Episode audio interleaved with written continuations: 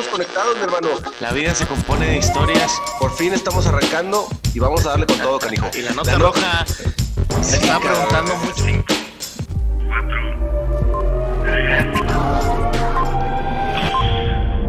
Érase una vez. Comenzamos. Y me siento como si hubiéramos puesto una moneda de 20 a esa rocola. Iniciamos el capítulo número 6 de Érase una vez. Bienvenidos sean todos, todos, todos. Estoy muy contento de estar por acá en este su podcast Érase una vez con Alex y Chava, Chava y Alex. Chavita, mi Pokémon radiofónico, mi López Dóriga pirata. ¿Cómo estás, mi hermanito? ¿Listo para el capítulo número 6? ¿Qué tal, Alex? Muy bien. Fíjate que aquí en el día 9365 de la cuarentena seguimos aguantando, eh, seguimos resistiendo, cuidándonos, y, pero, pero muy bien, eh, muy bien. Eh, con el gusto así de saludarte otra vez, una vez más, otro episodio más, y, y va a estar bueno, va a estar bueno, como siempre, güey. Pues creo que, creo que nos hemos aventado ahí unos, unas pláticas chidas, ¿no? Sí, han estado bastante interesantes, la verdad me da mucho gusto y quiero agradecer, yo creo que yo sé que tú también lo platicábamos hace un instante, eh, las reproducciones que han tenido los, los episodios anteriores han sido súper buenas, la gente está muy metida en los temas y lo más interesante es que nos van platicando, por ejemplo, de, de, la, de la empatía ¿no? que empiezan a hacer con los diferentes capítulos y estamos muy contentos. Creo que lo primero es agradecer a la raza que está escuchando Vienen más capítulos, esto no va a parar desde luego, viene, vienen cosas buenas, el capítulo de hoy va a estar interesantísimo. Y no sé, Chava, ¿quieres introducir un poquito cómo va a estar el tema de hoy? Porque yo, en mi opinión, así como me lo pintas, mira, vamos a platicar de emprendedurismo, de emprendedurismo vamos a platicar un poquito hasta de alcohol, que eso, chéquense todos los borrachines, y vamos a platicar un poquito hasta de arte. Entonces, hay una combinación ahí muy, muy particular, ¿no? Fíjate que sí, fíjate que hoy, hoy vamos a tener, como dices, es una mezcla de, pues de varios temas, ¿no? De, algunas cosas que a lo mejor se nos pudieran hacer eh, en, lo, pues como que de repente raro que se pudieran combinar, ¿no? A lo mejor el, ámbito empresarial con algo de, con el alcohol, con, con una cultura que tenga que ver con esto, ¿no? te, voy a contar primeramente, más o menos para, para en, qué, en torno a qué va a girar esta, este capítulo de hoy. Eh, empecemos con Érase una vez. A ver. 3300 antes de Cristo, los sumerios. sí, las primeras, las primeras este, poblaciones que existieron en la Tierra. Así es. De hecho, es el primer idioma que existió en el mundo es la primera receta escrita que se tiene del elixir del cual vamos a estar eh, hablando y en el cual gira eh, en torno a este, este, este capítulo. Eh, esta cultura tenía inclusive su propia deidad para esta bebida. ellos lo bebían en, en, en aquellos tiempos, ¿no?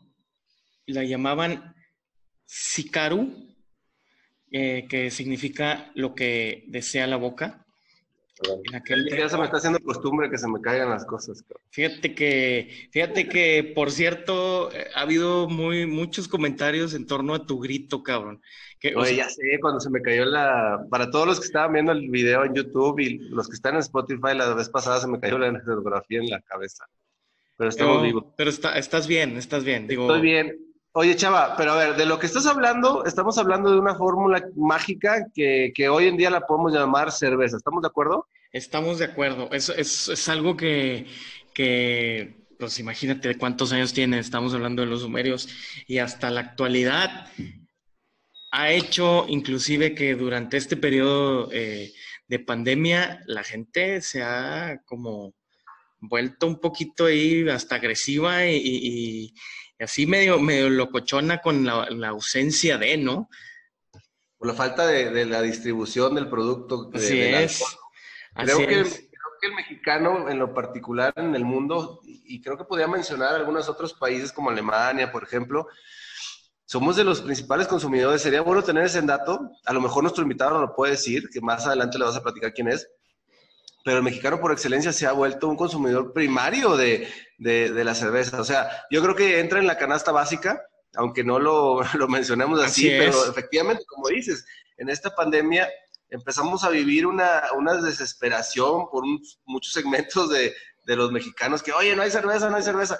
Oye, y luego sacaron este, la cerveza hasta 1.8 de alcohol. Ah, sí. La gente casi que mentaba a la madre que no, que... Esto no sabe a nada. No sabe a nada, no tiene caso vivir y este, suéltame infeliz, ¿no? Y se armaban los golpes y divorcios, etcétera. Pero eh, está, está padre lo que comentas, porque entonces estamos hablando que, no es un tema ni siquiera de hace 100 años, güey. Estamos hablando de miles de años, así lo dijiste bien. milenario, ajá, así es. Donde ya existía este elixir, que decimos así, que hoy lo disfrutamos en las carnitas asadas con los compas, güey. Pero, pero desde hace tiempo ya había una necesidad y un gusto por, por, esta, por esta cebada, ¿no? ¿Cuántas, cuántas historias, cuántas historias, güey, podrían empezar de, érase una vez cuando le hablé a mi compadre y le dije, una chévere tranqui, ok. Sí, o, también podemos hacer como pensar que el mexicano tiene como un, dentro de su sistema métrico, güey, también existe como el, e, e, el chevetómetro, güey. Así es, así es. Porque vas a una reunión y es nada más un six, güey, ¿no? Así es. Digo, nunca sucede, ¿verdad? Pero es como la medida para armarte una plática infinita, güey. O sea, es nada más un six, güey, ya. O la típica, digo, hasta para escoger electrodomésticos, ¿no, güey? Así ves un, una, un frigobar o en su defecto una hielera o etcétera, etcétera, y lo mides en latas de cheve, güey, la verdad. A ese le cabe un 6, a ese le cabe un 12, a ese se me hace sí le cabe un 24. O sea, la verdad es que es, es, es algo, es un elemento cultural bien fuerte que tenemos, güey, en México y la verdad es que yo creo que en el mundo, ¿no? En casi todo el mundo en el mundo, está muy arraigado. Lo utilizas ya como parte, como tú dices, parte de tu vida para muchas cosas. Eh, yo creo que después del café es la típica, una cervecita, ¿no? ¿Estás de acuerdo? Es como una cervecita, este, un bote, ¿no? Vamos a echar un botecito. Y aparte ahora hay presentaciones, me encantó un meme que salió de que ahora sale la, la caguama en bote, ¿la viste? Así es, así es. Y, me, me encanta la leyenda que le ponen de, si antes me gustabas gordita y prieta, ahora que te hiciste cirugía, pues papá, mira. Sí, sí, sí. Eh, saludos a Chumel Torres, por cierto. por cierto. Oye, hermano, a ver, dame una pequeña introducción de quién va a ser nuestro invitado, de qué vamos a hablar, y este, para arrancarnos ya de, facto con eso. Fíjate que, que, nuestro invitado es una persona que a lo largo de su de su carrera, de su vida, ha estado muy involucrada en el, en el, en el emprendedurismo, perdón, eh, en estar en, en, esta constante búsqueda de perfeccionar procesos, eh, eh, negocios, modelos de negocio, etcétera, etcétera que también puede ir, encajar muy bien en, lo que comentábamos de que a lo mejor imperfecto está bien, es no esperar el momento para hacer un negocio. Y en, y en donde veas que hay un tema que te puede gustar o apasionar, pues aventarte, aventarte y ver las posibilidades de negocio que pueden irse entretejiendo este, de una idea que a lo mejor tú, tú la ves muy fácil o, muy sencilla, o en este caso como que ya la das por sentado como, como la cerveza, güey. Exacto. Entonces estamos hablando de que nuestro invitado es un productor, lo voy a comentar, es un productor de cerveza artesanal, es un productor de cerveza que tiene su distribución, este, o su centro de distribución, si me equivoco me corriges, en el estado de Tamaulipas. Así es. Así y ahí está distribuyendo esta cerveza que inclusive ha ganado algunos premios que ya nos contará él. Pero lo interesante es aquí, los que nos están escuchando, quédense hasta el final porque vamos a ver cosas muy padres. Desde un, un, tema de emprendedurismo, cómo, cómo surge la idea y cómo se puede lograr un, sueño o alcanzar estos logros, hasta el proceso de cómo desarrollar una cerveza artesanal que muchas veces podemos pensar, híjole, qué, qué, qué difícil, cómo es la competencia también con las, con las grandes marcas. Eh, todo esto que puede englobar algo que nos gusta tanto a los mexicanos como la cerveza y desde luego todas esas anécdotas que en el transcurso de la creación de la misma, llevada, trasladada ya a las fiestas, ¿no? Eh, que puedan suceder, seguramente nos va a contar muchas cosas, nos va a contar eh, qué procesos, qué sabores hay, cómo hacerla, pero sobre todo, cómo no dejar de buscar tus sueños en cualquier ámbito. ¿Estamos de acuerdo? Así es. Pero yo te quiero decir algo. Vamos a una pausa, regresamos con nuestro invitado, una pausa de nuestros patrocinadores y comenzamos. Uh. Y regresamos, Salvador. O sea, seguimos sin tener patrocinadores, que yo sigo mandando a pausas y jamás regreso. Salvador, te decía, presenta a nuestro invitado, cuéntanos. Eh, claro que sí, mira, yo creo que eh, hoy nuestro invitado va a tener una de las entrevistas más a modo, güey, y chayoteras que ha habido en la historia del podcast, güey, porque aparte es mi jefe, güey. Entonces, este. Ah, ya salió el peine. Por, eso me por eso me invitaste. Sí, fíjate que, fíjate que quería decirte que. no, no, no. Aparte, aparte, aparte, la verdad, el, tema, el tema es, es sumamente interesante, güey, y encaja perfecto en lo que hemos estado hablando en los episodios pasados eh, sobre, sobre varias. Eh, pues ahora sí que varios pensamientos o, varias, varias formas de actuar que creemos que, son las correctas en el sentido de, pues no esperar un momento adecuado para aventarte a hacer las cosas, güey. El, hecho de, seguir peleando, si te salió mal una vez, güey, pues no hay pedo, pues vuelve a intentar, ¿no? Entonces, no voy a seguir hablando para, para dar espacio a, nuestro invitado. Nuestro invitado, Humberto Saldívar, bienvenido. Bravo. Mucho gusto. Muchas gracias por la invitación, jóvenes. Eh, gracias. bueno. bueno. gracias, gracias. Eh, eh, durante el, para hacer cerveza, este, por lo, pues, es una de las cosas, este, para lo que eres bueno.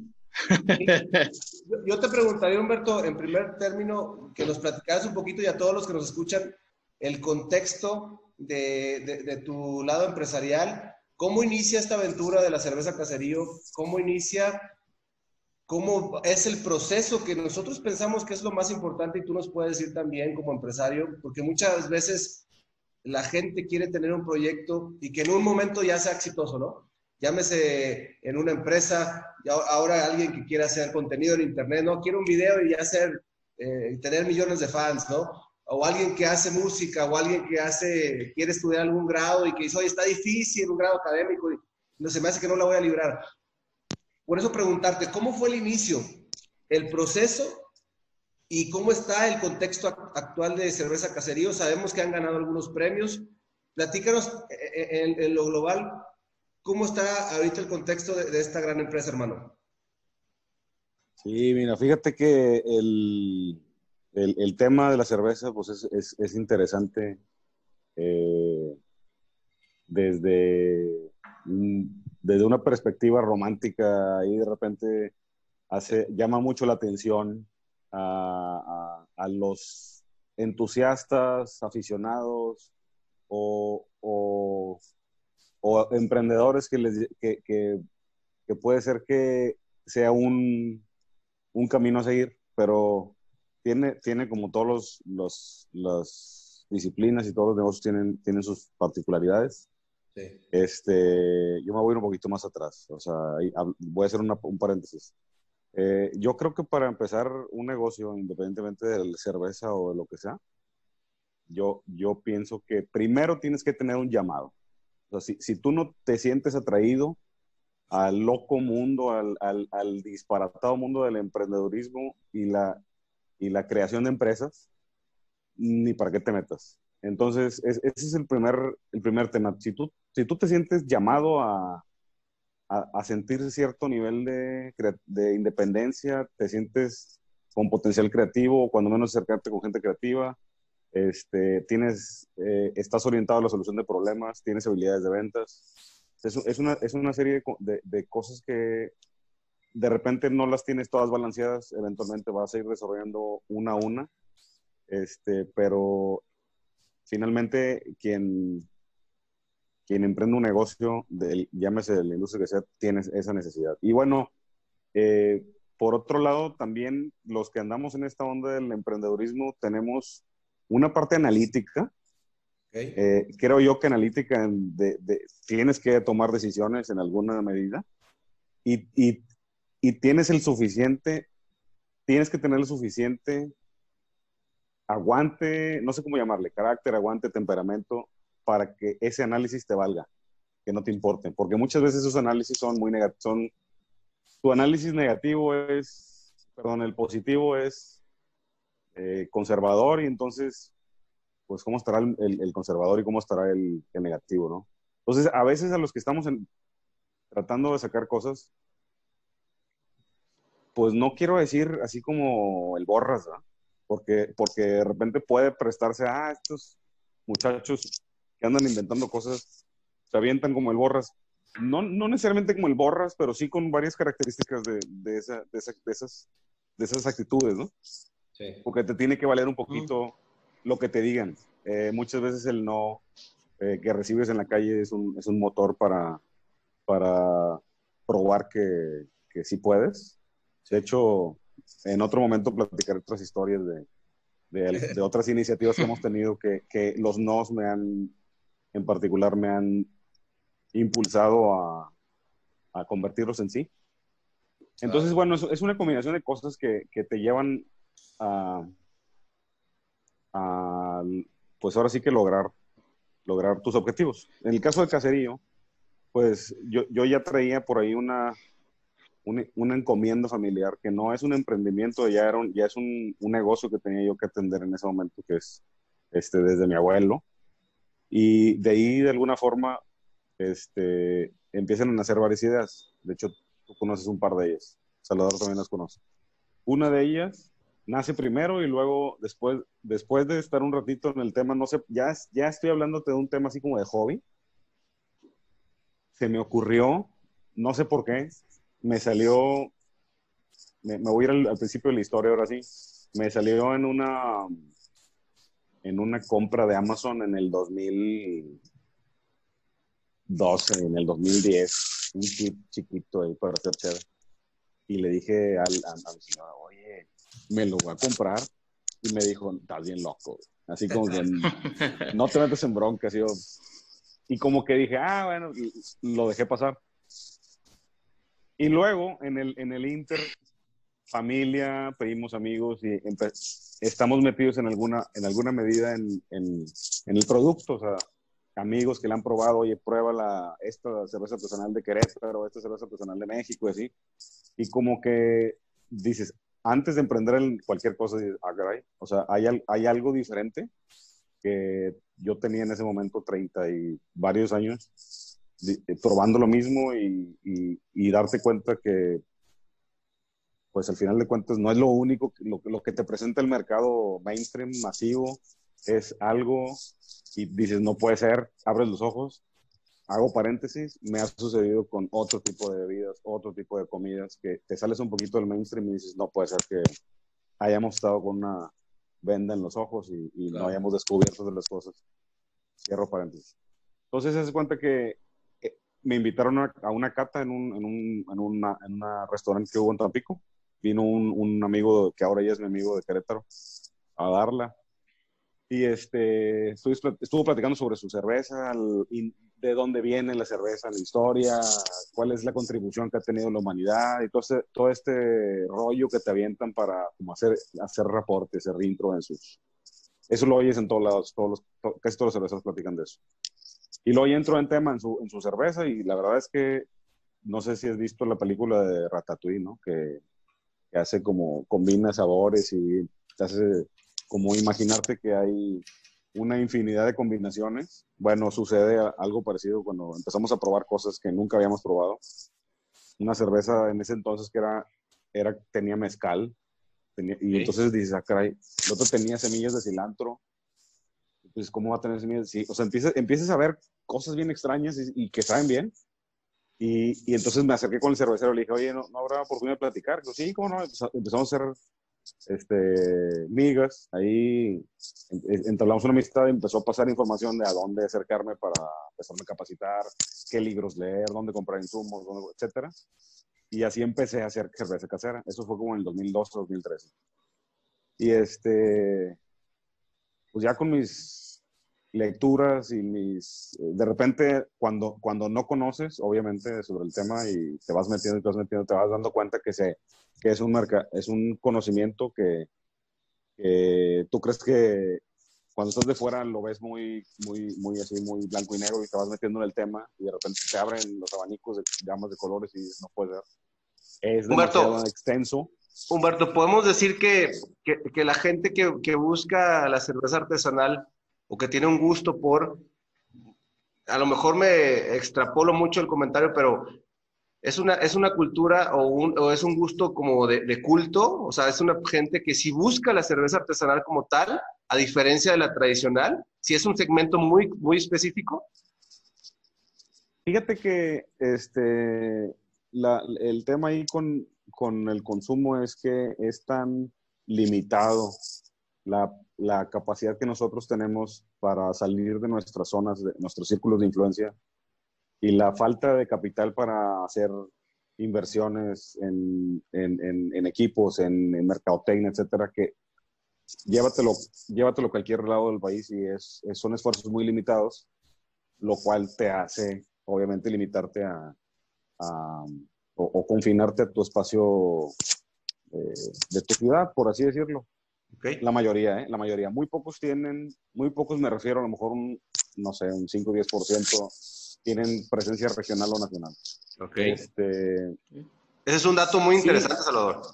Sí, finalmente hay, hay una, perdón, perdón, ya me, ya me estoy ahí clavando con el tema. No, dale, dale. Pero sí, programa, sí, finalmente, sí, finalmente el, el consumidor, o sea, habla del, hablemos del 100% de la población que toma cerveza. Sí. El 99.90 y algo no, toma, no, es, no es consumidor frecuente de la cerveza artesanal. Entonces, para nosotros es un gran desafío porque las cervecerías que van naciendo, todos los días nacen cervecerías nuevas, van y se pelean por el mismo nicho de mercado. Entonces, se diluye, se diluye. Entonces, no nada más se te diluye tu posible venta, sino que es bien difícil abrirle el, con tu propuesta inicial, o la mayoría de los que tienen sus propuestas iniciales de cerveza, que son de una intensidad bastante considerable. O sea, es un tema que, que, es un paradigma que hay que romper. Este, en otros momentos hemos platicado de, de, hacer que ese nicho de mercado sea más grande. O sea, ¿por, ¿por, qué irme a pelear por ese 1% si tengo el 99 punto y fracción por ciento consumidor ya de cerveza? Eso ya es muy importante, porque si yo te dijera a ti, estás tomándote un whisky ahí y no tomas cerveza y, oye, este... No, es que yo, a mí no me gusta la cerveza, no tomo ni cerveza este, este, de las mainstream. No, no, eso no tomo. Pues si, si no tomas ni cerveza, va a ser bien complejo que tomes un artesanal. Pero bueno, el caso es que cuando uno nace, naces queriendo hacer estilo, imitas, tratas de emular otras cervecerías, otras formas de ver las cosas y piensas que la combinación de sabores extremos, intensos, abrumadores, eso que a ti te gusta, eso pudiera ser del gusto del mercado. Y yo creo que es por eso que el mercado no se ha abierto lo suficiente. Tenemos que encontrar la manera de hacer producción de cervezas que tengan una, que sean estilos de transición entre, una, entre las cerveceras comerciales industriales y nosotros. Ok. Por, porque si no, caemos en el lado extremo de los dos lados. Si yo me voy a hacer una ultra, por así decir, un estilo ultra, así muy ligero, súper ligero, para la capacidad que yo tengo de producción y la escala de mercado, va a hacer que mi producto sea el doble que una cerveza normal de Oxxo, ya metí gol, de, de tienda de la esquina. Aquí se puede estar anunciando Oxxo, Oxxo aquí puedes sí, estar renunciando. Ya, ya, ya son 15 cuántos pesos lo que acabo de decir. entonces, el tema ahí es, este, te metes a las patas con Goliat en su producto, en su territorio, y entonces es un poco complicado. Si te vas al otro extremo, haces dobles IPAs y haces dobles Imperial Stouts y la gente difícilmente va a incursionar sin un paso intermedio. Entonces, hay que encontrar la forma de que tú tengas tu abanico de cervezas, en este caso cervezas, eh, de tu oferta, de tu gusto, de tu personalidad, de tu estilo, y te salgas tal vez un poquito de tu estilo, ¿eh? ofreciendo productos que sean de transición, donde la gente diga, ah, mira, aparte esta, que es intensa, hacen esta también, déjame probarla, dicen que está bien ligerita, la pruebas, no está tan ligerita como las ligeras, pero sí tienen un sabor tolerable para las masas y dicen, ah, ok, oye, están bien, están muy buenas, ¿eh? Cuando tú dices, están muy buenas, ¿eh? Ya te abriste el 90% a probar otra, ¿no? Ya dijiste, no, ya con esto puedo probar, ya, ya mentalmente lo abres y le ofreces la que le sigue y le ofrece la que le sigue, y hasta que él diga, no, ya, hasta aquí, me quedo con esta, sucede. Entonces, muchos cerveceros, yo creo que la mayoría no tienen como que esta forma de ver las cosas, de ofrecer este, cervezas de, de transición, y ahorita de los grandes, eh, de irte, ir evolucionando y irte dando cuenta, em, se instituye, se, ¿qué? Perdón, perdón. Dale, adelante, adelante. es que, es que sacó a Salvador. Salvador. sí, oye, eh, eh, Humberto, vamos, a, vamos a tenemos un, detallito aquí nada más. Vamos a regresar en 30 segundos, 20 segundos para los de Spotify en menos de un segundo. Eh, regresamos para que nos platiques los desafíos de, de, iniciar, no como emprendedor, sino como ya como una marca cervecera. Y nos encantaría que nos platicaras un poquito de la medalla que ganaste. Salvador, este, le damos tantito y en, menos de un segundo regresamos.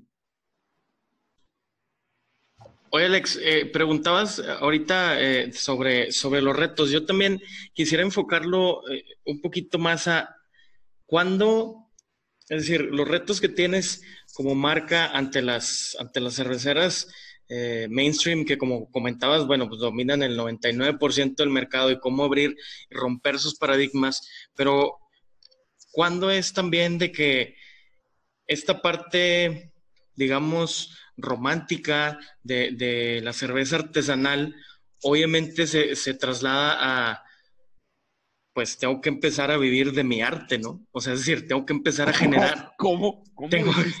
Perdón, perdón. perdón, porque de tu arte a mi arte. Salvador.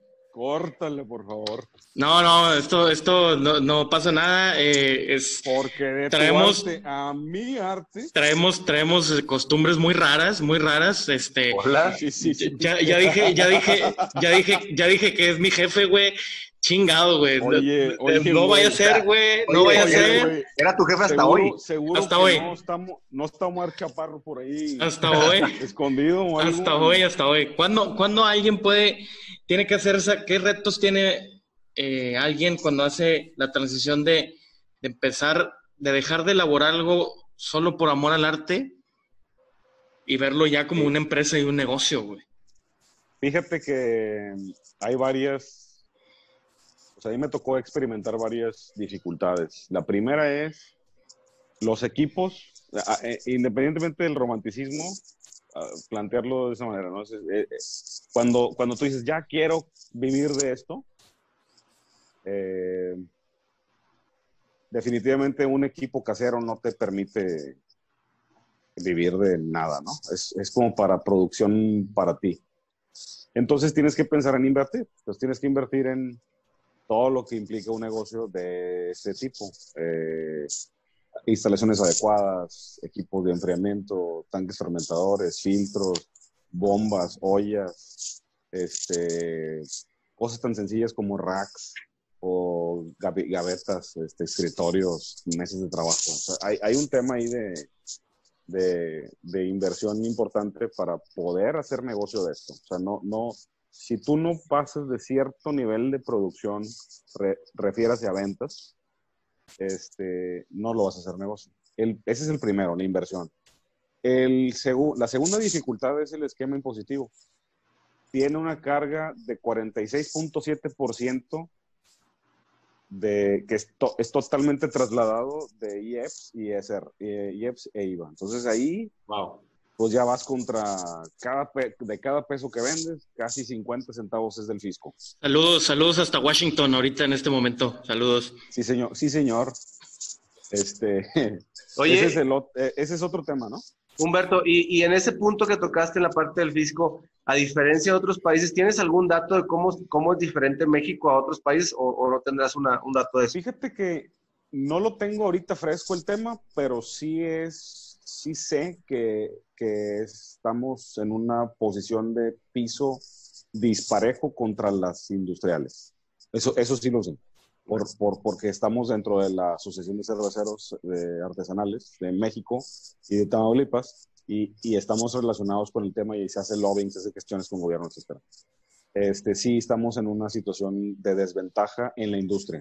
Pero, pero retomando el tema de, de, la inversión y el esquema impositivo, el siguiente es, dependiendo del estado en el que vivas y la ciudad en la que vivas, cambia el tema de, de las reglamentaciones para el tema de alcoholes. Hay estados, por ejemplo, en Baja, Baja, Baja California, en Mexicali, Ensenada, Tijuana, etcétera, las licencias antes de que existieran las de microcervecerías, costa, que, que, ahorita cuestan alrededor de 40, 50 mil pesos el permiso, costaba un millón doscientos mil pesos una licencia de alcohol.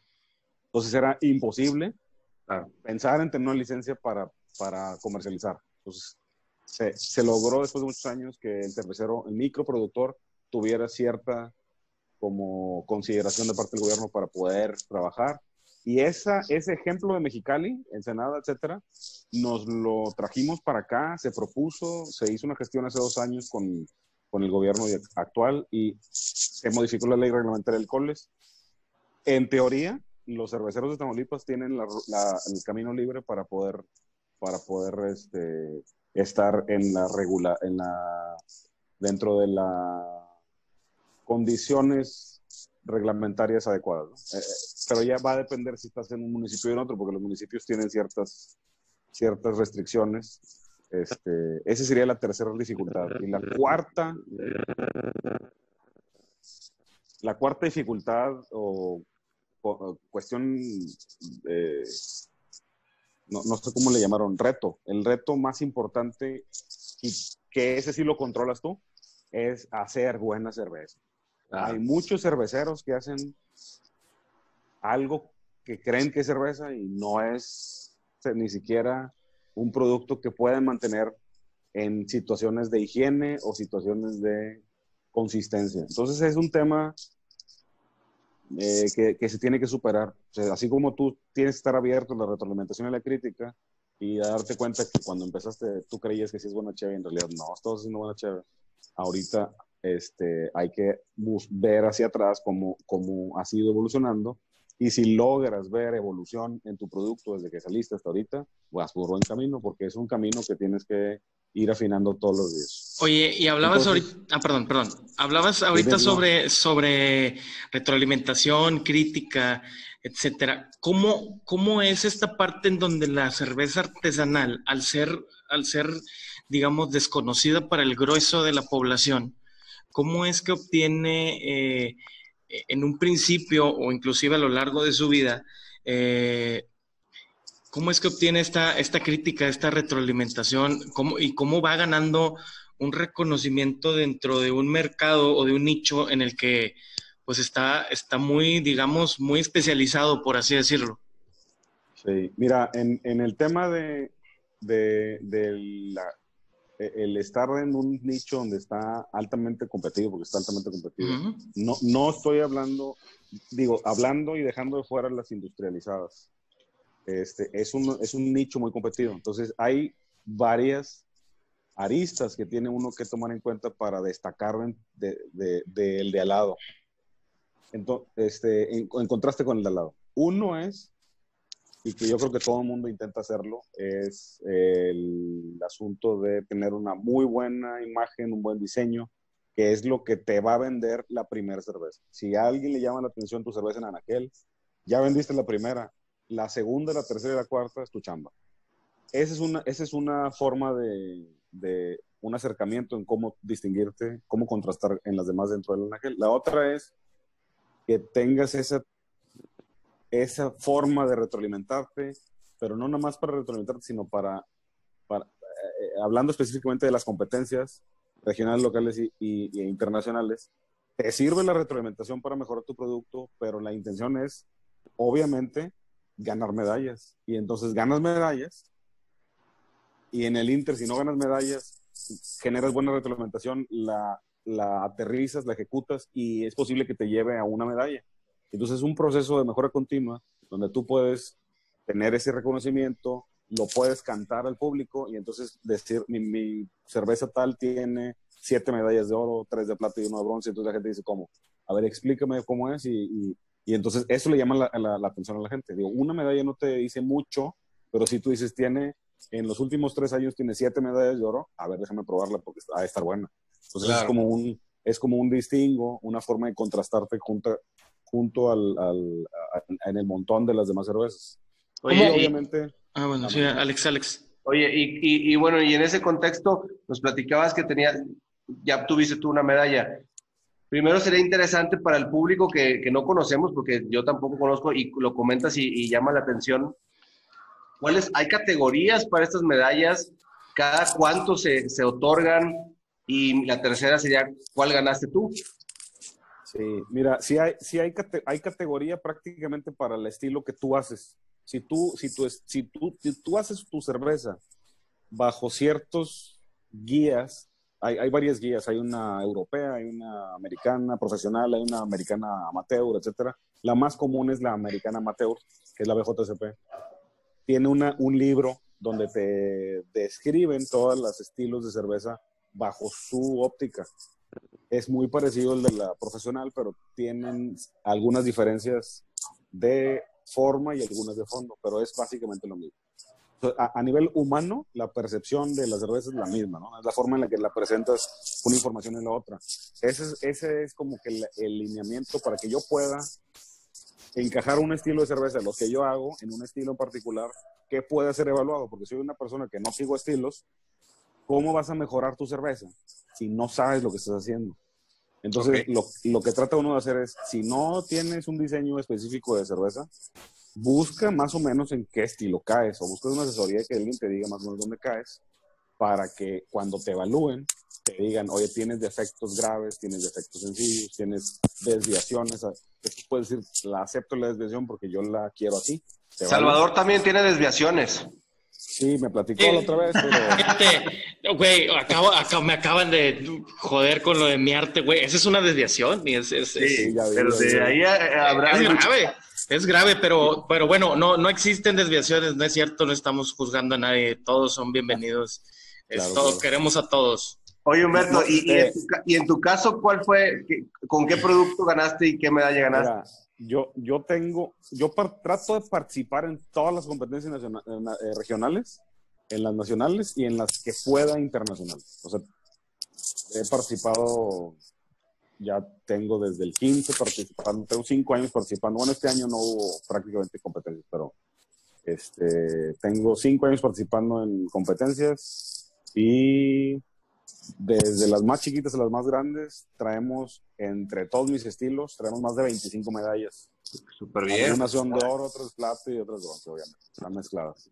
¿Quién, este, ¿quién, quién evalúa o quién, quién hace estos, estos eh, no sé cómo llamarlos, designaciones? ¿Qué, qué, hay algún organismo? ¿Es alguna iniciativa privada que se conjuntó? El, el que escribe los lineamientos es una organización sin fines de lucro que se encarga, su objetivo es capacitar jueces, certificar jueces. ¿Qué son jueces? Jueces. Jueces, jueces, jueces. jueces de cerveza y darles un, un ranqueo. Okay. es su, esa es la organización. Y ellos este, sancionan eh, eh, cervezas, te, te, avalan cervezas. Entonces, tú, yo quiero organizar una, les hablo, me doy de alta, me dan un número, me dan los lineamientos, la ejecutas con tus particularidades, pero aterrizando los lineamientos que ellos te dan. Tienes que invitar jueces certificados de esa organización y jueces no certificados, etcétera. Y entonces, siguiendo tu metodología, se evalúan las cervezas según el estilo, les dan puntaje entre todas sale una ganadora y pues tienes la fortuna o la oportunidad de mejorar para el siguiente año. Pero tú, pero tú, o sea, en tu caso tú tienes un portafolio de productos, tienes varios tipos de cerveza. Sí. En, tu caso, te, evalúan por el tipo de cerveza o tú designas, o tú dijiste, oye, quiero hoy eh, meter esta cerveza a evaluación. ¿Es así? Compiten entre, entre, entre, las, entre pares. O sea, si yo tengo, por ejemplo, una Blonde Ale, va a competir contra las Blondes. ¿Cómo se llaman las que tú tienes? Eh, ¿Por estilo o por nombre de marca? Como, por estilo, digamos. Mira, tengo, te voy, a empezar de arriba para abajo. Órale, va. Pongan atención todos los que están escuchando para que chequen el dato. Ahorita nos deja las redes de, caserío y los tamaulipecos y los que los encuentren fuera de Tamaulipas en otros estados, que ahorita nos dices dónde la distribuyes, las puedan adquirir. Entonces nos vamos por, ¿cómo, cómo le vas a, nombrar? De, las más intensas a las más ligeras. Órale, de intensas. La, más intensa que tenemos es una IPA, es una India Pale Ale americana, que eh, se llama Perro de Agua. Okay. Esa ha tenido como hasta ahorita debe tener como unas tres o cuatro medallas. Wow. Debe tener un par de, creo que tiene una de oro, no recuerdo los, las, no, no quiero presumir, pero no me acuerdo. Tengo, oro, plata y bronce en esa.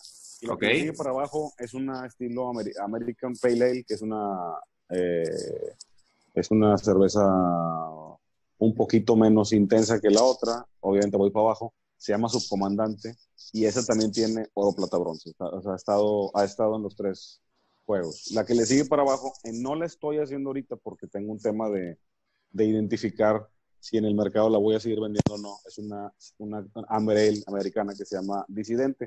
Esa ha ganado nada más una medalla de bronce. Pero, eh, eh, no es cierto, un oro y un bronce. Pero esa en particular no, no estoy muy seguro de, si le va a continuar en el mercado o no, porque es, una, es, un, es un estilo muy complicado de vender, cuando menos en esta zona. La que le sigue para abajo es una que se llama, creo que puede ser la Caralampio, es una Smoke Helles, es una, es una Helles ahumada, es un estilo alemán, pero con maltas ahumadas y una infusión de chiles secos en el hervido, que te da un perfil como si estuvieras comiendo, eh, es la más, la más premiada, tiene siete medallas esa, esa cerveza. Wow. Este, internacionales tiene varias y esa tiene la particularidad de que te la estás tomando y te da una idea de, hay gente que así lo pueden, si percibes los, los, los, los chiles muy, muy fácil, le, le das un, un, como un corte a chipotle, si no los percibes muy fácil y nada más traes el ahumado, hay quien dice, lo relaciona porque no hay mucho conocimiento de ahumado, lo relacionas a embutidos ahumados o, o, algún, este, o, o a ostiones o lo que sea que sean ahumados que traes en la mente. Es, lo que conocemos ahumado en realidad en la gastronomía mexicana. No, no, comemos mucho ahumado, puerco ahumado, tocino ahumado, salchichas, jamón ahumado, etcétera, ¿no? Entonces lo trae uno, el comentario es, ah, sabe a tocino, no, no sabe a tocino. Sabe ahumado y entonces te traes la relación del tocino, pero es, es eso. Y aparentemente es muy invasiva, pero en realidad está bastante tomable tiene un cuerpo balanceado, no está muy amarga y al final estaba refrescante. Es, es la mejor evaluada hasta ahorita. Y es muy particular, a pesar de ser la mejor evaluada, no es la que más se vende, porque es una cerveza compleja. Y el ser una cerveza, una cerveza compleja no es para todos los paladares. Entonces es un tema ahí de, de, este, de sentimientos encontrados. Me encantaría que la más premiada fuera la más vendida, pero no. De ahí para abajo está una que se llama este, Caiba Brava, es una Blonde Ale. Es una cerveza mucho más tomable, todavía intensa en, comparada con otras que ustedes pudieran conocer. Cuando dices intensa, ¿te refieres al, al, grado de alcohol, a la intensidad de...? mira, normalmente la intensidad no la percibes en el nivel alcohólico. Okay. Tú puedes tomarte una cerveza Titanium, voy a meter gol, Titanium de la Tecate. Es una cerveza que trae 5 puntos o 4.8, 5 puntos de fracción de alcohol. Es igual de intensa seguramente una roja, okay. pero más alcohólica y tú no sientes realmente que sea diferente abruptamente. O sea, sí es ligeramente un poquito más, más amarguita tal vez, Sí. Pero no es nada fuera de lo que la gente, si no, no la venderían masiva. Entonces, es, debe, debe ser algo en intensidad, hablando de la intensidad alcohólica, que la gente no lo identifica. La intensidad va más allá hacia los sabores complejos, entre ellos, entre el azúcar y el amargo. Si tú tomas una cerveza o tostado, puede ser tostado, amargo o azúcar. El azúcar, como, como mientras más alcohólica la cerveza artesanal, no sé, que tenga 6, 7, 8 grados de alcohol, mientras más alcohol tiene, como es de pura malta, mientras más alcohol tiene, tiene más azúcares no fermentados y eso hace que sea una cerveza compleja en tu paladar y entonces dices, me tomo una porque ya no puedo tomar más. No es que no puedas tomar más, es que tu cuerpo te está mandando una señal de decirte, ya te llenaste, papá. Es como si te tomaras un chocolatote en la mañana y, y, y luego te, te traen unos hot cakes con huevo y... O un mondongo, ¿no? Un mondongo con, con tu chocolatote. No te lo Claro, comes, güey. No te lo comes porque ya tu cuerpo está hasta el chongo azúcar. Es muy parecido el- el- la reacción de un artesanal por ese motivo. La otra es, eh, está muy amarga, está muy amarga, está muy dulce. Y la otra es que los tostados son demasiado invasivos, que te das cuenta que estás tomando café frío, ¿no? Entonces, hay gente que no le gusta eso. Este, a eso me refiero con, con complejidad, con, con sabores intensos. O sea, no, no es tanto por lo nivel alcohólico. Yo puedo tener una cerveza súper súper ligera en cuerpo, pero muy alcohólica, y eso tal vez sea más tomable para ti, pero te vas a tomar dos, porque vas a terminar en el suelo. O sea, no se trata tampoco de eso. Este, Ya pues, ves, Alex, no se trata de eso, no se trata de eso nada más. no, no, Gracias- no, gracias él, por- puede, él puede ser lo que sea, ¿no? Yo digo por nosotros, no se trata de eso, porque entonces vend- venderías una nada más. ¿no? Debes claro. vender varias, que la gente pueda disfrutarlas, si no, no las disfrutas. Y para abajo, en la que le sigue intensidad, es una que se llama Sucubo, que es una Kolsch de estilo alemán, que es, eh, pues ahora sí que lo más cercano a, No, no es cierto, no lo más cercano. Es- están muy parejitas las, las, intensidades, por así decirlo. Nada más que la, la, la Jaiba Brava, que es una blonde, tiene, tiene sabores, eh, ves como cítricos, como a pan, como, como a miel, los olores, y en la otra encuentras fruta, como pera, durazno, este, etcétera. Entonces tienen, tienen perfiles aromáticos y de sabor distintos, a pesar de ser prácticamente de la misma intensidad. Este, y creo que la última, no, quedan dos.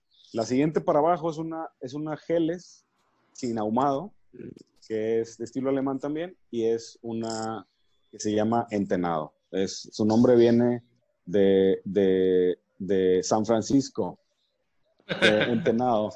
Entenado significa en Huasteco San Francisco. Entonces, este, como tu compadre Will Ferrell, Salvador, ¿te acuerdas? Sí, así ¿Te es, así es. ¿De dónde venía el nombre de San Francisco? San Francisco es. Sí, San sí, sí. Francisco. Bueno, el caso es que es un, es, una no- es un nombre regional utilizado para referirse a un amigo, un compa, pero este, yo creo que yo lo usé, lo hemos usado varios en esta vida y se ha quedado en el arraigo de la gente decir entenado, o sea, de repente dices, y se me hizo bastante cura así como que ponerlo y decía, ah, estaría padre poner una cerveza llama entenado. Pues es- fue así como, Esta, esta parte que esa- estás, perdón, esta parte que estás diciendo es, es, es importante también, tal vez para, para este, este tipo de productos que a lo mejor no tienen un nicho de mercado muy grande. eh, y era algo eh, muy de la mano de lo que comentabas, de que el primer paso era hacer un, un diseño padre de- del empaque, de la, etiqueta, para voltearlo a ver. Es, es tal vez hacer, es, es poner o, nombrar tus productos eh, de digamos, en términos muy familiares eh, eh, eh, para la gente, es decir, en, en lenguaje, lenguaje que puedas relacionarte muy fácil, porque si de, supone. si de por sí estás vendiendo un producto, digamos, de, de- de un consumo limitado o acotado, creo que, creo que esa puede ser también alguna, pues algún, eh, ayudar a romper ciertas barreras, ¿no? Para gente que a lo mejor no, no está muy, muy identificada con la Sí. cerveza artesanal. Puede, generar cierta curiosidad, familiaridad, este, te llama la atención el nombre. eh, este, Si te Identidad. das cuenta, sí, si te das cuenta, varios de los nombres que manejo en la cervecería tienen arraigo tamaulipeco tan pequeño. Claro. Pero si te los llevas a Quintana Roo o a Tijuana, claro. no, no, no la pescan, pero se les hace chistoso, o sea, también es como, como que les llama la atención. Y bueno, finalmente tenemos la última que esa es de temporada. Es una, es una cerveza que se acidifica con lactobacilos, tiene casi nada de amargo y este, es casi imperceptible el amargo y tiene infusión de jovito y de chile habanero. Entonces es un verdadero postre Sí. mexicano, ácido con picante. Haz de cuenta que estás echándote una raspa. Yo, eh, esa, esa, esa tuve la oportunidad de probarla ahora en, ahora que estuve contigo, Salvador, en Tampico, Así es. Y está increíble, cabrón, la verdad. Y para los, para los que nos escuchan fuera de Tamaulipas, porque realmente el jovito me ha tocado que no lo conocen en otros estados. Es una, es una fruta que se da en, en, Tampico. No sé si en Tamaulipas, todo, en todo Tamaulipas, Humberto, pero en Tampico en particular hay una temporada que ya viene próximamente, pero es una fruta muy peculiar que la podemos comparar con qué, con qué otra fruta. Es como un derivado de la ciruela, como un derivado de la ciruela. Sí, sí, más o menos. Es una ciruela silvestre, por así decirlo. Mm. Este, se da mucho en la zona, eh, seguramente huasteca, o sea, de, de, algunas, de Tampico para abajo, hacia Veracruz, hacia San Luis Potosí, hacia el Jovito. Este, y, y, bueno, es, tiene un olor y un sabor muy característico, es una, es una fruta ácida. Eh, y, bueno, el, el, resultado en la cerveza, pues definitivamente fue bueno. Esa también es la, la, hicimos por primera vez la temporada del año pasado. Este siguiente año es la siguiente vez temporada que vamos a hacerla y ya tiene por ahí un par de medallas importantes. Entonces, son productos que están bien interesantes eh, la gente habla de ese en particular porque es bien difícil manejar el tema del picante en una cerveza. Porque no hay manera, no hay forma fácil de llegar a un balance que te permita tomarla sin que te pique y que no te genere también molestias, ¿no? De gastritis o algo así. Sí está complicado. Este, este, esta parte eh, de, los, de los productos y, cómo, ir, cómo ir buscando nuevas formas este, de, de, hacer, digamos, nuevas recetas, ¿no? De atreverse a hacer estas fusiones de, sabores, de, intensidades, eh, inclusive de, volúmenes eh, de alcohol en, en, las cervezas, etcétera. Pero, pero hay algo bien interesante que de la cerveza artesanal como tal. Eh, que, me gustaría que si nos pudieras platicar un poco, porque también es, un ámbito en, el que eh, sabemos, has incursionado, que es el, es el tema de, la cultura del cervecero, es decir, eh, de todo lo que rodea el mundo de la cerveza artesanal, porque mucha gente a lo mejor desconoce eh, esta parte que platicaban ahorita de, las competencias, de, de, todo esto de, cómo funcionan como como inclusive como plataformas culturales, ¿no? Que, que, hay competencias que se realizan en donde gente de, de talla internacional eh, y obviamente nacional, que, hay mucha gente muy, muy reconocida, eh, participa. Es decir, es todo un movimiento, no, es, no, es, no se limita, digamos, a, unos cuantos eh, mililitros y a, experimentar, experimentar sabores, sino que, detrás de o alrededor de, hay mucha, pues ahora sí que una parte cultural también, ¿no? Sí, hay bastante, hay bastante desarrollo regional en temas de gastronomía, de experimentar con frutas o especias endémicas. Este, hay gente que se va muy por la libre y, trae propuestas bien interesantes, pero que no siguen, no siguen este, lineamientos. Ellos tienen como esa más, esa sensibilidad de chef este, bueno, a lo mejor como, no tanto como chef, como, como, ¿cómo te podré decir? Como experto en cocina regional y lo pueden aterrizar a, a, bebida, ¿no? A comida, etcétera, y eso, eso genera de alguna forma cultura. Este, yo, yo quisiera pensar que yo estoy promoviendo la cultura regional al ofrecer un producto que tiene una fruta que se da de temporada en la zona. Entonces es como, como parte de la propuesta que tenemos de, dar a conocer la zona, eh, estamos luego participando en festivales en el de aquí, hay uno aquí en la zona, este, tratamos nosotros como cervecería, solos nosotros de hacer este, promoción de nuestros productos, tú conoces varios de los esfuerzos que hemos hecho. Entonces, esa parte de, de, generar cultura de la cerveza eh, independiente, aquí este, valdría mucho la pena hacer mención del, del término porque la gente habla de cerveza artesanal. Y yo creo que el término ha evolucionado un poco. No es cerveza artesanal meramente, es cerveza independiente, hacia donde se está moviendo la brújula de esto. ¿Por qué? Porque las cerveceras grandes se han dado la tarea de tener participación de mercado dentro de, dentro de los productos craft o premium. Y entonces ellos compran tienen muchos en todo el mundo, tienen muchas cervecerías artesanales que ya no son artesanales, bueno, ya no son independientes. Entonces, en Estados Unidos inicia este movimiento de cerveceros independientes. Ya no se llaman, se siguen llamando craft beer, pero ya no dejan tan fácil que cualquiera le llame craft beer, ya ahora es independiente.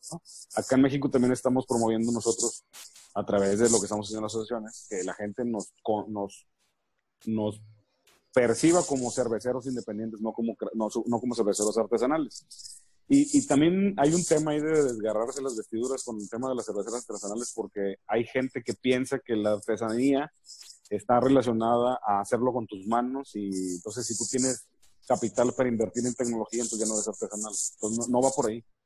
Aparte, el craftman, el craftman, eh, la, definición viene de un oficio, no viene de artesanía.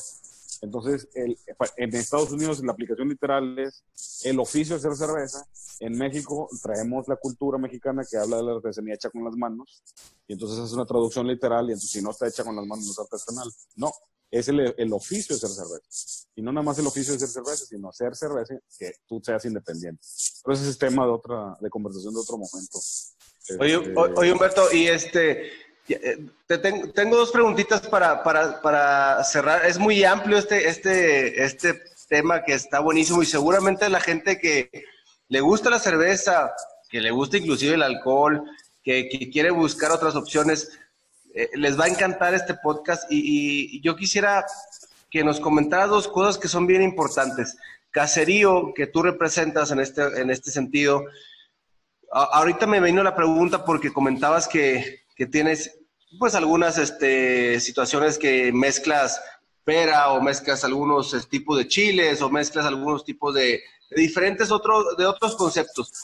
Caserío, también al final del día supongo que como marca involucras a otros productores y proveedores mexicanos, tamaulipecos, que te apoyan. Eh, esa sería mi pregunta, mi primera pregunta, si, si es así, si, si, si al final del día también tú eres una, una parte de, una, de una cadena de, buena voluntad y de favores que al final generan un, apoyo a la producción mexicana. y, y la siguiente pregunta es, ¿cómo ha sido y dónde te podemos encontrar fuera de Tamaulipas y cómo ha sido tu ingreso en otros estados. Pero sí creo que es importante decir, Caserío en este sentido sí hace como una fusión con otras personas, desde alguien que te venda una, una fruta, me explico, yo no, no, sé del proceso, me lo estás explicando y me encanta esa que podamos conocer, pero supongo que también es importante que tú como empresario y como una marca cervecera, de alguna manera apoyes también a otros productores locales, me imagino, ¿no? pues sí, sí y, sí y no. O sea, te, te platico. El, el, el tema de, la, de, los insumos de cerveza no es muy fácil encontrarlos en, el, en, el, en el agroindustria mexicana. Okay. Si bien se están dando esfuerzos de, de, de, malteras, por ejemplo, hay un par de malteras mexicanas que ya están moviendo producto de bastante buen nivel. No todavía de equiparables a las importadas alemanas o las importadas holandesas, o etcétera, o americanas mismas, este, pero te manejan un producto muy, muy, muy cercano a lo que está en el mercado importado y a un mejor precio. Sí he comprado producto mexicano, pero no, no es eh, para el resultado que yo estoy buscando. Todavía no encuentro la malta mexicana que me dé el mismo, rendimiento, pero sí es buen producto. O sea, definitivamente yo lo que busco es optimizar y si el producto importado me da más rendimiento, tengo que irme, a lo mejor tú dices, oye, es que te vas a gastar dos, tres mil pesos más. Sí, pero en el resultado final son 30 mil pesos de diferencia, ¿no? O sea, en venta, por así decirlo, en rendimientos. Por decirte un ejemplo, este, los lúpulos no se dan muy fácil en México, no hay industria de lúpulo más que en la zona de, del Valle de Guadalupe, en Baja California, hay algo, pero todo lo que se produce en el, Valle de Guadalupe se consume en Baja California. O sea, es bien difícil encontrar este producto mexicano en lúpulo eh, en el mercado nacional. Entonces tienes que comprar importado. La levadura es como la, el corazón de la cerveza. Y entonces es también un poco complejo encontrar productores de levadura, este, propagadores de levadura más bien, en México. Sí hay un par, pero ya he tenido algunas experiencias que, que prefiero comprar importada igual. Entonces, hay un tema ahí que podemos ampliarnos mucho más. Entonces, el, el, yo creo que el, en donde sí hemos comprado local, pues es todo lo de empaque, es, es nacional. Este, fleteras, pues es nacional. Claro. Este, o sea, todo lo que está alrededor de lo, la producción es nacional, obviamente. Y en el tema de ayudarnos entre cerveceros es, es un poco complejo en el, en el tema de, de, de, producto, pero sí nos ayudamos en compartirnos los, en cómo evitar errores, en cómo mejorarnos. O sea, yo que si alguien me pregunta, oye, ¿cómo le hago? Con todo gusto le digo, haz esto y no hagas esto, cabrón. O sea, sí, sí es como que, la, porque a mí me pasó, a mí me trataron así. Entonces es, es una cultura de, entre los cerveceros que es el que me pregunte yo te puedo ayudar prácticamente sin... Sin, cobrar, haz de cuenta, güey. Sin cobrar, pero es un mentor de, que ya tuviste algunos fracasos y éxitos y es importante que se estén apoyando. Tenemos cuatro minutos, Humberto. Eh, eh, me gustaría conocer en qué estados estás de manera muy puntual. Oye, estoy por aquí, estoy por acá, por aquí me pueden encontrar. Y la última pregunta que siempre le hacemos a los invitados, ¿con qué te quedas de esta plática de Érase una vez? Entonces, ¿en qué estados te encontramos y, con qué te quedas de esta charla, viejo? Tenemos tres, tres minutos. Gracias. Este, eh, estoy ahorita en la zona metropolitana de Tampico. Ok. Tengo presencia en Playa del Carmen, en Cancún, en Monterrey, en Ciudad de México y en algunos lugares este, por ahí salpicados que nos piden de repente este, a veces sí, a veces no, pero lo fuerte está entre Playa del Carmen, México, Monterrey y Tampico. Este, eh, ¿qué ¿Con qué te queda de esta plática? Oh, pues es que haces, haces un buen ejercicio de, análisis y de reflexión de todas las cosas que has, que has este, pasado y, y, a mí me da mucho gusto poder compartir pues los tips o las este, situaciones o algunas cosas que por ahí puedan ahora sí que hacer, servirle a la gente que te escucha, porque eh, a fin del día, pues ese es el principalmente el motivo de estar aquí con ustedes, tratar de dejar algo en, en tu audiencia y, y, yo creo que es lo más gratificante. Siempre en el dar está lo mejor. Perfecto. Muchísimas gracias, Humberto, por estar aquí. De verdad te agradecemos muchísimo, Salvador. Tienes 30 segundos para decir con qué te quedas. Primero que nada, pues bueno, agradecer, agradecer Humberto las, la, plática. Este, me fui bien albureado ya de este, de este, de este episodio.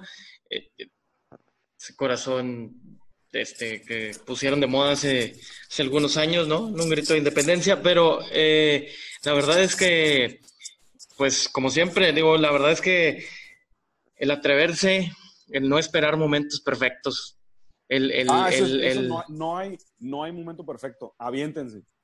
El, el, esperar, el, el, aventarse y cuando, y si te vas a, ahora sí que aventar, aventarse con, con, ganas, ¿no? Y con ganas y con argumentos y, estudiar y, y, siempre ir buscando perfeccionar y, ver cómo, buscar el cómo sí y cómo crecer, ¿no? Ver, ver más allá, ir viendo, ir subiendo escalones, etcétera, etcétera. Yo con eso me quedo de esta plática y, y, me está dando sed, sed de la mala, sed de la mala. De la De la mala, de esa que acabó con la carrera de José José, de esa, de esa, de esa serie. muchas gracias por la invitación, jóvenes. No, muchas gracias por estar aquí, Humberto. Te esperamos nuevamente porque es un tema súper amplio. También esperamos que, que, podamos hacer un giveaway con tu producto para que la gente también lo conozca. Y, este, te agradecemos muchísimo, de verdad, tu tiempo, tu, tu experiencia, lo que nos aportaste desde el emprendedurismo hasta no dejar tus, tus sueños. Y, vamos a despedir el programa, Salvador, a todos ustedes que van a iniciar sus proyectos y que no los van a dejar, a todos ustedes que van a probar la cerveza Caserío Tamaulipeca y a todos ustedes que nos dieron su vida, su amor y su espacio. Muchísimas gracias. Esto es, una, esto es Eras una vez. Nos vemos en la próxima. Muchas gracias. Nos vemos, raza. Adiós. Gracias, Humberto. Adiós, gracias.